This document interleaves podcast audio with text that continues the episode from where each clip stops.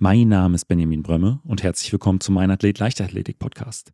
Mein heutiger Gast ist die Weitspringerin Merle Hohmeier. Merle konnte im letzten Jahr bei der U23 Europameisterschaft die Silbermedaille gewinnen. Und im Jahr 2022 schaffte sie dann endgültig den Sprung in die aktiven Klasse. Mit Starts bei den Europameisterschaften in München und der Weltmeisterschaft in Eugene hatte sie sich endgültig in der aktiven Klasse etabliert. Ich wollte von Merle deshalb genau wissen, was bei diesem Sprung in die aktiven Klasse die größte Herausforderung für sie war. Wir haben jetzt Ende September mit dem Training angefangen und haben dann Ende Oktober schon die Spikes wieder ausgepackt oder Mitte Oktober. Ähm, also dass wir gar nicht irgendwie, unsere Tempoläufe sind auch nicht sonderlich lang, dass wir da einfach schnell wieder in den Schnelligkeitsbereich kommen.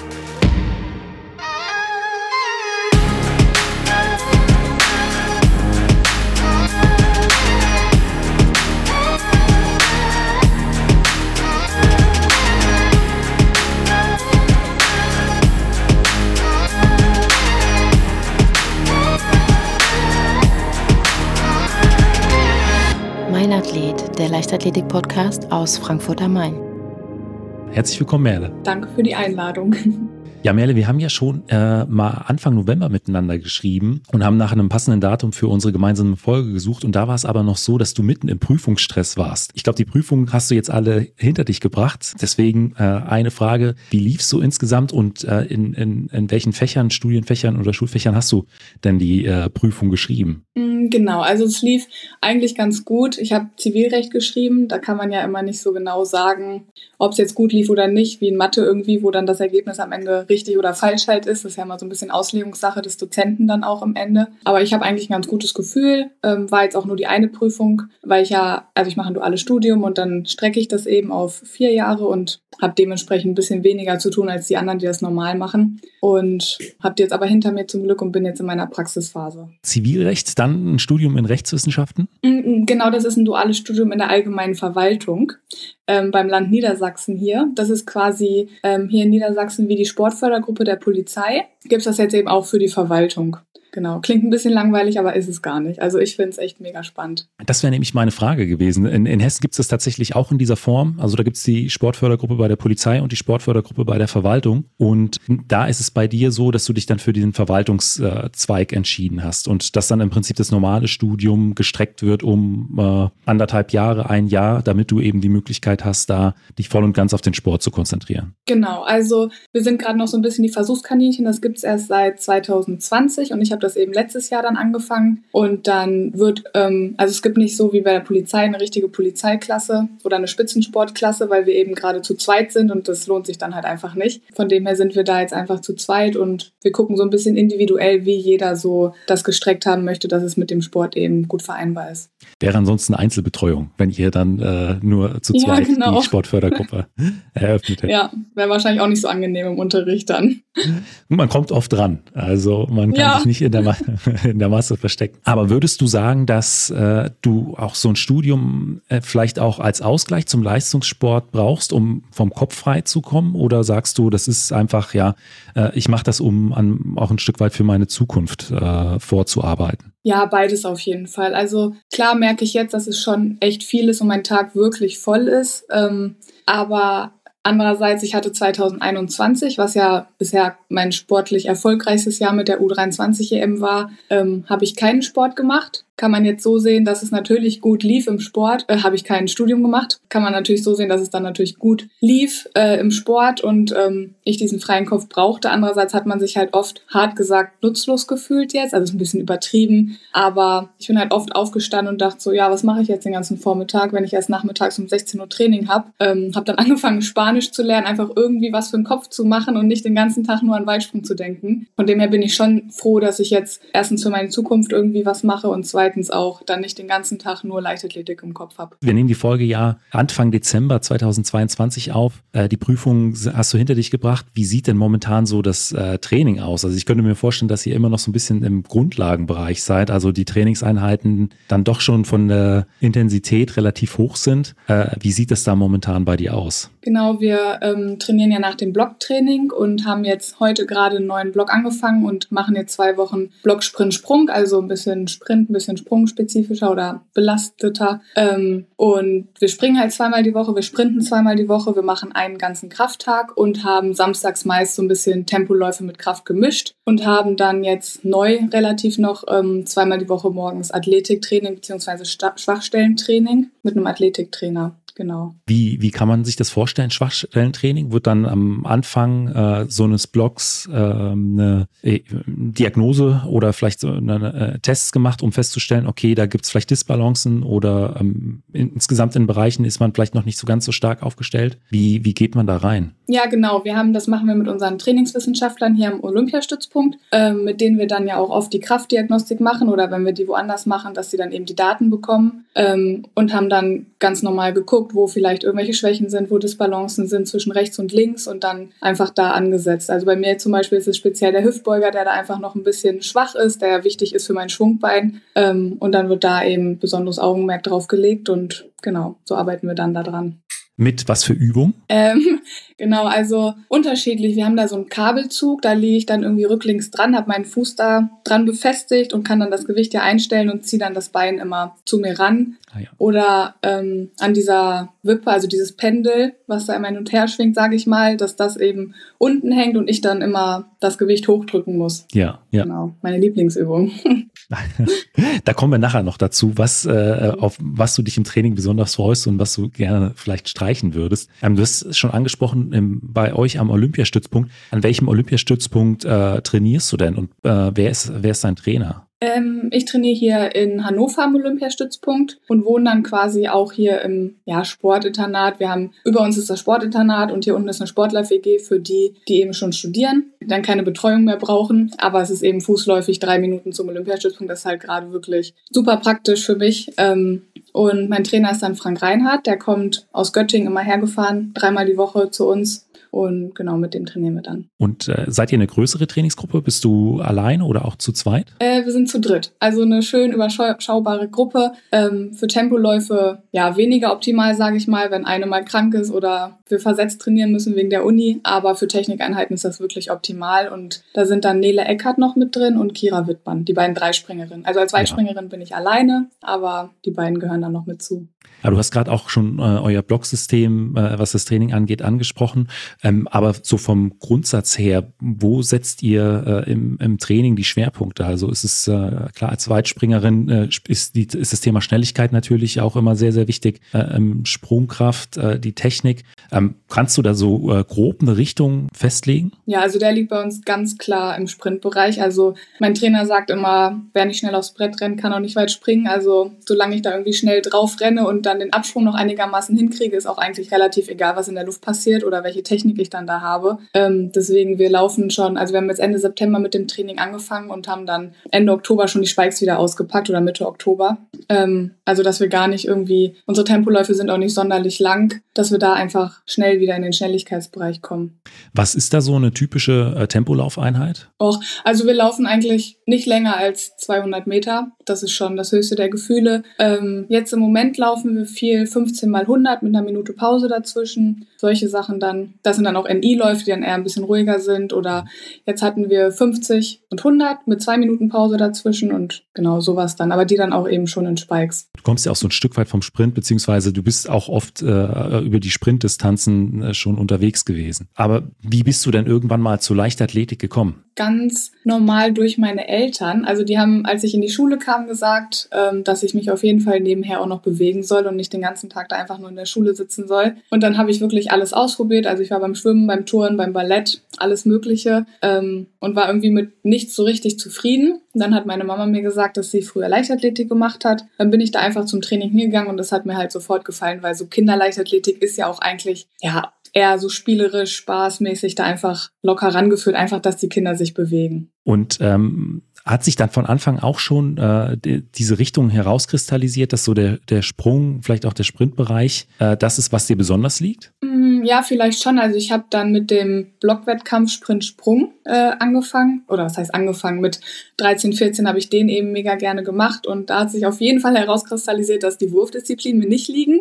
ähm, dann blieb nicht mehr ganz so viel übrig und dann, genau, waren die Hürden eigentlich, die haben mir auch echt viel Spaß gemacht. Aber dann bin ich mit 14 oder 15, glaube ich, das erste Mal über sechs Meter gesprungen und da hat sich dann genau herausgestellt, dass es für mich so die Richtung werden wird. Das war dann wahrscheinlich so ein Schlüsselmoment, also ein Ergebnis, was dann so herausgestochen hat, dass man gesagt hat, okay, das, äh, da ist wirklich extrem viel Talent und da konzentrieren wir uns jetzt drauf. Ja, genau. Hat einem dann natürlich auch am meisten Spaß gemacht. Also das, was man am besten kann, macht dann ja auch ja. immer am meisten Spaß. Aber was machst du zwischen den Trainingseinheiten denn äh, insbesondere für deine Regeneration? Weil ich sag mal gerade diese äh, schnellen, intensiven intensiven Trainingseinheiten, die ähm, sind ja eine Belastung für den kompletten Organismus, auch für, für die, äh, das Nervensystem auch immer eine gewisse Beanspruchung. Und was machst du, um da möglichst fit wieder in die nächste Trainingseinheit zu kommen? Ja, ich muss sagen, das ist bei mir tatsächlich noch ziemlich ausbaufähig. Also ich gehe zur Physiotherapie natürlich, versuche viel zu schlafen, ähm, manchmal eben auch den Mittagsschlaf, der ist auch wichtig, wenn man nachts irgendwie nicht gut schlafen konnte.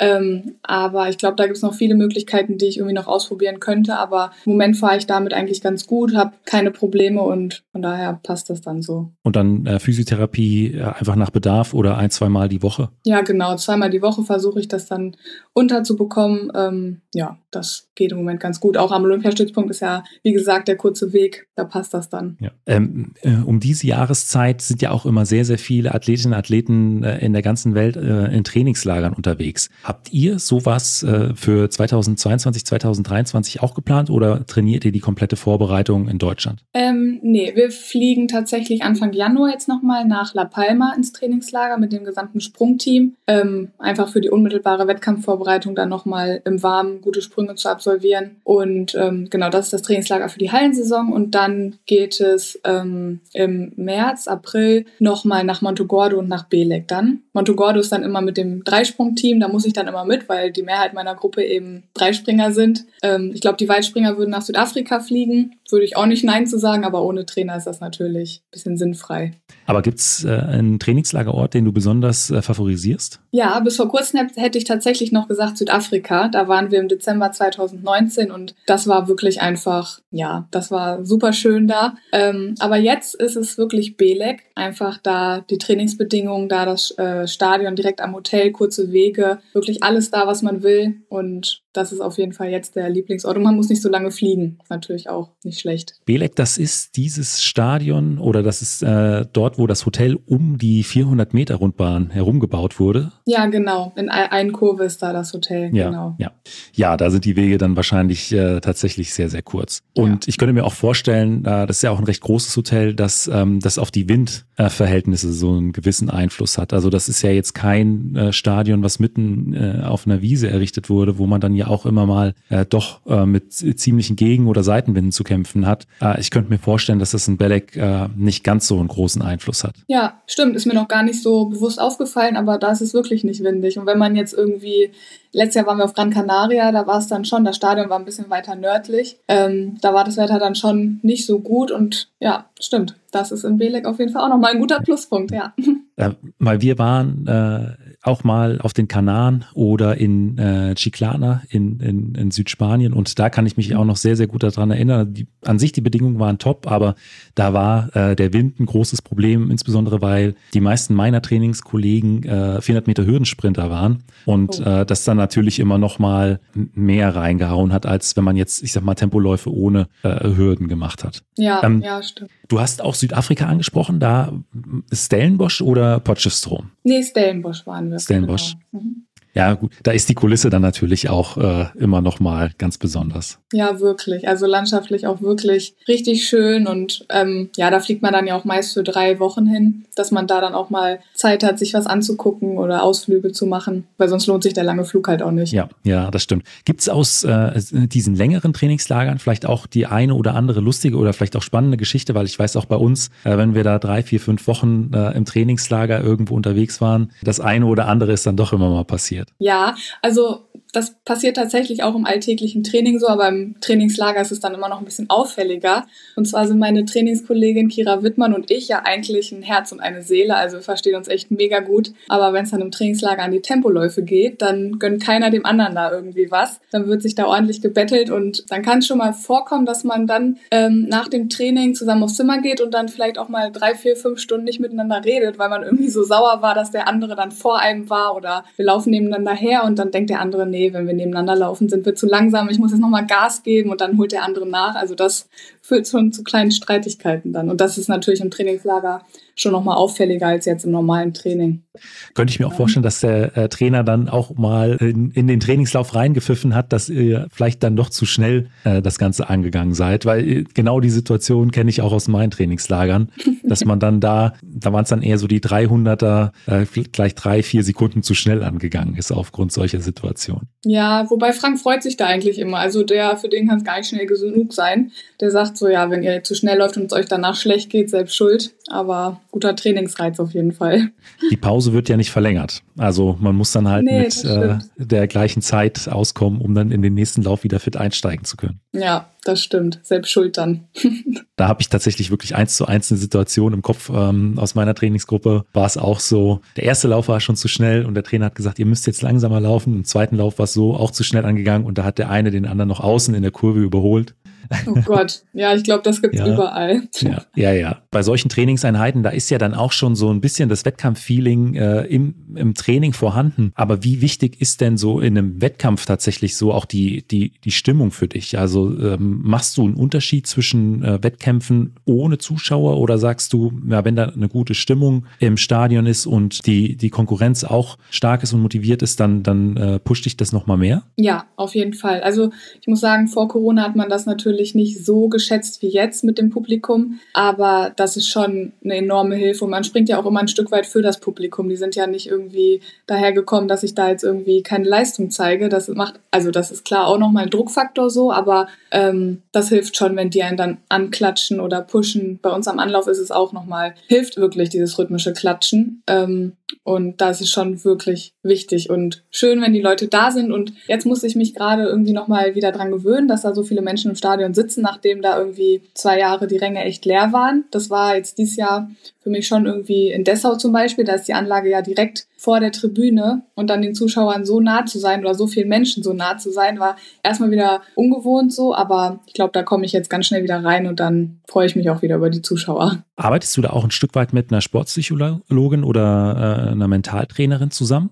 Nee, gar nicht. Also ich war mal 2000, das ist schon lange her, 2018 glaube ich, weil ich da so Probleme hatte, ans Brett zu rennen. Da hatte ich immer Angst, überzutreten. Aber im Moment arbeite ich da mit keinem zusammen. Und wie ähm, schaffst du es dann, äh, dich in einem Wettkampf äh, voll auf, auf dich zu konzentrieren? Hast du da ähm, heute noch bestimmte Routinen, die du von damals mitgenommen hast? Oder ist das im Prinzip ein, ein Selbstläufer in den, in den auch vielleicht auch in den großen Wettkämpfen, wie in diesem Jahr das erste Mal bei einer Weltmeisterschaft, was ja dann auch immer noch mal was anderes ist? Ja, ich glaube, also mir hilft es irgendwie, so ein Weitsprungwettkampf dauert ja, also klar nicht so lange wie ein Stabhochsprungwettkampf, aber dauert ja schon vielleicht mal eine Stunde ähm, und dann hilft es mir total zwischen meinen Sprüngen abzuschalten und vielleicht auch einfach das Geschehen von außen aufzusaugen, auch wenn man sich dadurch vielleicht ablenken lassen kann, aber mir hilft es einfach. Und dann aber zwei, drei Springerinnen vor mir einfach wieder voll in den Tunnel zu gehen und mir nochmal bewusst zu werden, auf was ich wirklich achten möchte. Und genau, aber dieses Abschalten dazwischen ist, glaube ich, wichtig, anstatt da eine Stunde wirklich volle Konzentration nur auf seinen Wettkampf. Ist, glaube ich, schwierig dann.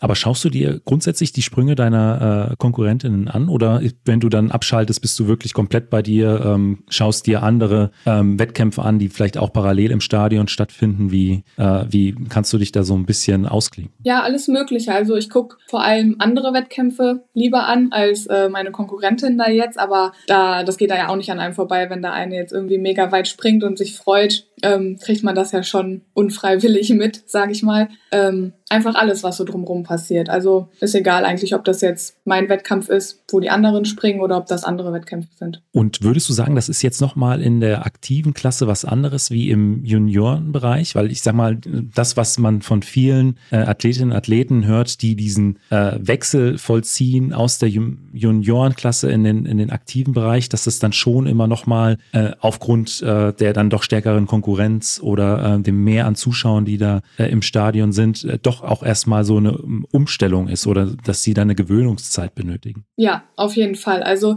ich habe das jetzt vor allem bei den internationalen Meisterschaften gemerkt, auch im Team, dass man in der U23 oder U20 auf jeden Fall merkt, dass ähm, ja, dass das eher noch so, dass die Leute das aus Spaß machen und bei den Aktiven ist es ja deren Beruf eigentlich. Ja, ähm, ja. Und das merkt man auf jeden Fall, dass da jeder wirklich auf seine Leistung achtet ähm, und derjenige, der morgen früh irgendwie seinen Vorlauf hat, natürlich abends nicht mehr ins Stadion geht zum Anfeuern und das ist halt bei der U23 oder U20 schon noch anders. Da ist es dann so, wir feuern uns alle an, wir sind ein Team und ähm, genau, das war auf jeden Fall eine Umstellung, mit der ich jetzt erstmal klarkommen musste und an die ich mich erstmal gewöhnen musste, aber ich habe mit Malaika und Maries und Michaele da wirklich richtig tolle Trainingspart oder Wettkampfpartnerinnen, ähm, die einem das leicht machen, den Umstieg. Ja. Wo ist dir das äh, das erste Mal jetzt so richtig aufgefallen? In Eugene? Mm, nee, ich muss sagen, das war schon 2021, da war ich ja bei der Hallen-EM dabei, der Erwachsenen. Ähm, da habe ich das gemerkt. Und da hatte ich ja dann die direkten Vergleich ein paar Monate später, die U23-EM im Sommer. Ja. Ähm, da hatte ich ja den direkten Vergleich in einem Jahr und da hat man das auf jeden Fall gemerkt.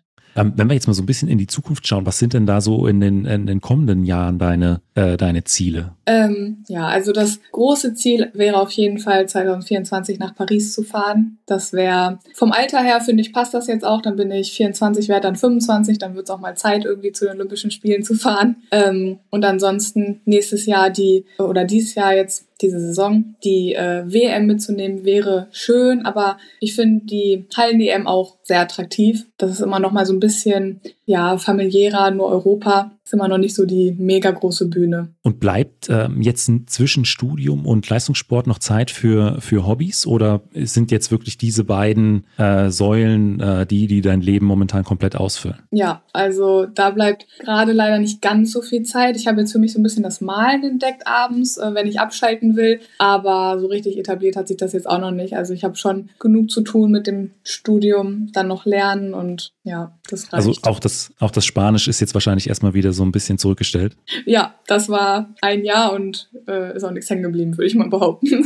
Dann äh, kommen wir jetzt schon zu den äh, fünf Fragen, die ich jedem meiner Gäste stelle. Und da ist äh, die erste immer, was war denn bisher dein schönster Wettkampf, auch unabhängig vielleicht von der Platzierung oder ja auch der Wertigkeit, sondern einfach, äh, wo sind, wo hängen die schönsten Erinnerungen dran? Ja, ist bei mir jetzt leider auch mein erfolgreichster Wettkampf. Also ist auf jeden Fall die U23-Europameisterschaft. Auch unabhängig von der Platzierung war das einfach eine richtig schöne Meisterschaft. Da war ich ja mit der Lea Sophie Klick. Das hat mega gut harmoniert zwischen uns beiden. Ähm, dann war Kira Wittmer, meine beste Freundin, ja auch dabei. Das war auch richtig schön und generell da. Das, wir hatten richtig Glück mit dem Wetter in Tallinn. Das war ja, ist ja jetzt auch keine Garantie, dass da immer gutes ja. Wetter ist. Und da denke ich einfach richtig gerne dran zurück. Das war. Und dann halt noch der Zusatz mit meiner Leistung, aber auch an sich, das war einfach richtig schön. Gibt es da noch so einen bestimmten Moment oder war es das, äh, die Veranstaltung als Ganzes? Nee, das war wirklich die Veranstaltung alles zusammen. Also die Leute da, die waren so freundlich und ähm, ja, das hat sich einfach alles gut angefühlt von A bis Z. Das war wirklich richtig, richtig schön. Und auf der anderen Seite, was war war vielleicht ein Wettkampf, der äh, besonders schwierig war, vielleicht von den Bedingungen oder vom Ergebnis? Ähm, ja, das war dieses Jahr die WM in Eugene.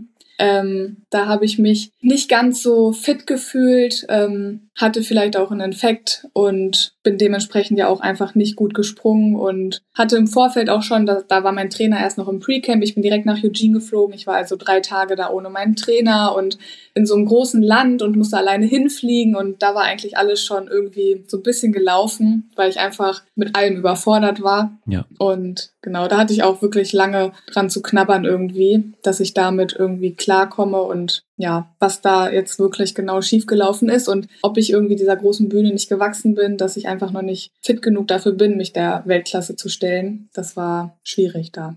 Konntest du da vielleicht auch so ein Stück weit äh, aber auch was für dich mitnehmen äh, im Nachhinein? Ja, ich denke, das wird sich dann jetzt so bei den nächsten Wettkämpfen zeigen. Ähm, so in dem Moment war man natürlich frustriert und dann auch, ja, da alles in Frage gestellt erstmal so. Aber ich glaube, wenn ich dann bei den nächsten Wettkämpfen stehe, kann ich sagen, hey, ich war hier schon mal bei einer WM, ich kenne euch alle schon, ich habe euch alle schon mal gesehen und ähm, glaube, das hilft einem wirklich enorm. Würdest du sagen, dass man da auch äh, vielleicht so ein bisschen durch muss? Weil das sind ja dann auch Erfahrungswerte, die muss man ja auch erstmal sammeln. Und die Eindrücke, die bei so einer großen internationalen Meisterschaft da vielleicht auch ein einbrasseln, da weiß ich nicht, ob man sich da überhaupt wirklich so drauf vorbereiten kann. Und dass das, ich glaube, für viele oder für die meisten so ist, dass wenn man das erste Mal wirklich auf so einer ganz, ganz großen Bühne steht, ähm, ja, dass es zumindest eine sehr, sehr große Herausforderung ist. Ja, ich glaube auch. Also bis auf ein paar Ausnahmen vielleicht ist das für alle erstmal so, wow, so ein Wow-Moment irgendwie, dass es so viel zu viel ist, viel zu viele Eindrücke, viel zu viele Menschen, ähm, viel zu viele Nationen. Aber ja, ich glaube, also ja, wie gesagt, ich glaube, bei den meisten läuft es dann bei der ersten WM nicht so, wie man sich das vorstellt. Und da habe ich jetzt einfach Erfahrungen mitgenommen und kann es beim nächsten Mal eigentlich nur besser machen. Dann schauen wir jetzt nochmal zurück ins Training. Du hast ja vorhin schon ein bisschen angedeutet, mhm. welche Trainingseinheiten du äh, magst, auf welche du vielleicht verzichten könntest. Ähm, was ist denn so ein, ein, weiß ich nicht, ein bestimmter Trainingsinhalt, auf den du dich ganz besonders freust, wenn der im Wochenplan steht? Ja, das sind auf jeden Fall die Sprungeinheiten. Ich glaube, das wäre schlecht, wenn ich das jetzt nicht sagen würde als Springerin. Das ist eigentlich auch ganz egal, was für Sprünge. Also ich mache natürlich mega viele Mehrfachsprünge, Hops, äh, Wechsler, drei Sprünge sind da halt bei, ähm, Sprungläufe, alles mögliche. Mögliche. Aber eben auch jetzt langsam gehen ja die Technikeinheiten wieder los. Ähm, und wenn man dann so langsam merkt, wie die Puzzleteile zusammenfallen, das macht schon sehr viel Spaß. Und ich muss sagen, Tempoläufe, die bei uns ja jetzt nicht so lang sind, ähm, die machen auch Spaß. Danach fühlt man sich einfach immer gut. Wie sieht so eine Technikeinheit genau aus? Also was sind da vielleicht für Übungen mit dabei? Ähm, vorweg eigentlich gar nicht so viel. Wir machen uns kurz warm und äh, machen dann ein paar Anlaufkontrollen, um einfach so ein bisschen spritzig zu werden, sage ich mal. Ähm, und dann fangen wir eigentlich direkt an, aus ein paar Anlaufschritten Take-Offs zu machen, ganz normal. Dann Take-Offs mit Durchlaufen, sagen wir. Also, dass ich einfach in der Luft weiterlaufe, wie den Laufsprung ja. quasi. Ähm, genau, und dann fangen wir an, aus acht Schritten, zehn Schritten, zwölf Schritten einfach zu springen. Und äh, auf der anderen Seite, was sind so Trainingsinhalte, die auch wichtig sind für die Weiterentwicklung oder äh, für die Verletzungsprophylaxe, äh, die du aber ansonsten gerne aus dem Trainingsplan streichen würdest? Ja, das ist eigentlich alles, was im Kraftraum passiert. Also, wenn ich schon sehe, wir haben einen kompletten Krafttag ohne irgendwie noch was anderes davor, dann habe ich da meist nicht so Lust drauf. Ähm, das ist einfach irgendwie ätzend, es zieht sich und man stellt sich da unter die Hantel und sieht halt nicht so direkt den Erfolg. Also ich meine, im Sprinttraining oder Techniktraining merkt man ja eigentlich direkt so, okay, es läuft gut oder nicht, aber im Krafttraining ist es irgendwie so, ja, da racker ich das einfach nur ab und dann war es das auch, aber Spaß macht das jetzt nicht wirklich. Was sind so Übungen, die äh, immer bei euch im Krafttraining vorhanden sind? Ähm, wir machen immer eine einbeinige Kniebeuge. Da variieren wir immer zwischen der ganz normalen Schrittstellung oder halt mit Ablage des hinteren Beins, je nach Phase, äh, in der wir uns gerade im Training befinden. Ja. Und Ischio machen wir auch immer, also am Kasten und dann einbeinig oder beidbeinig. Und äh, welche der Übungen ist die absolute Hassübung, sage ich jetzt mal? Ähm, ich glaube, die Oder? einbeinige Kniebeuge mit der Ablage des hinteren Beins. Also die geht dann immer richtig ordentlich auf das vordere Bein. In der Schrittstellung ist es immer noch machbar. Ich fand das auch immer sehr herausfordernd, was das Gleichgewicht angeht. Die Langhantel hat ja schon auch eine gewisse Länge und wenn man da nicht ganz stabil steht, dadurch, dass man ja auch nur mit dem vorderen Bein das ausgleichen kann, mhm. dann äh, war das schon immer eine extreme Herausforderung, auch vom Kopf. Ich sag mal, wenn man beidbeinig Kniebeugen macht, das ist äh, jetzt technisch nicht so anspruchsvoll, aber äh, wenn jetzt der hintere Fuß aufliegt auf einer, auf einer Kiste oder auf irgendwas und man, der vordere Fuß muss dann auch wirklich noch äh, die kleinsten äh, Schwankungen da ausgleichen, dann äh, war das schon immer doch deutlich komplexer. Ja, das stimmt. Wobei ich muss auch sagen, du hast ja gerade die beidbeinigen Kniebeuge angesprochen und die machen wir wirklich ganz, ganz selten. Ähm, also die haben wir jetzt Anfang Oktober gemacht für zwei, drei Wochen und sonst machen wir die halt gar nicht und das war für mich mega ungewohnt und super schwer. Ähm, deswegen ist das, glaube ich, auch so eine Gewöhnungssache einfach. Mhm. Ja. ja. Ah, die habt ihr komplett äh, jetzt in diesem Winter aus dem, aus dem Trainingsprogramm rausgenommen, oder?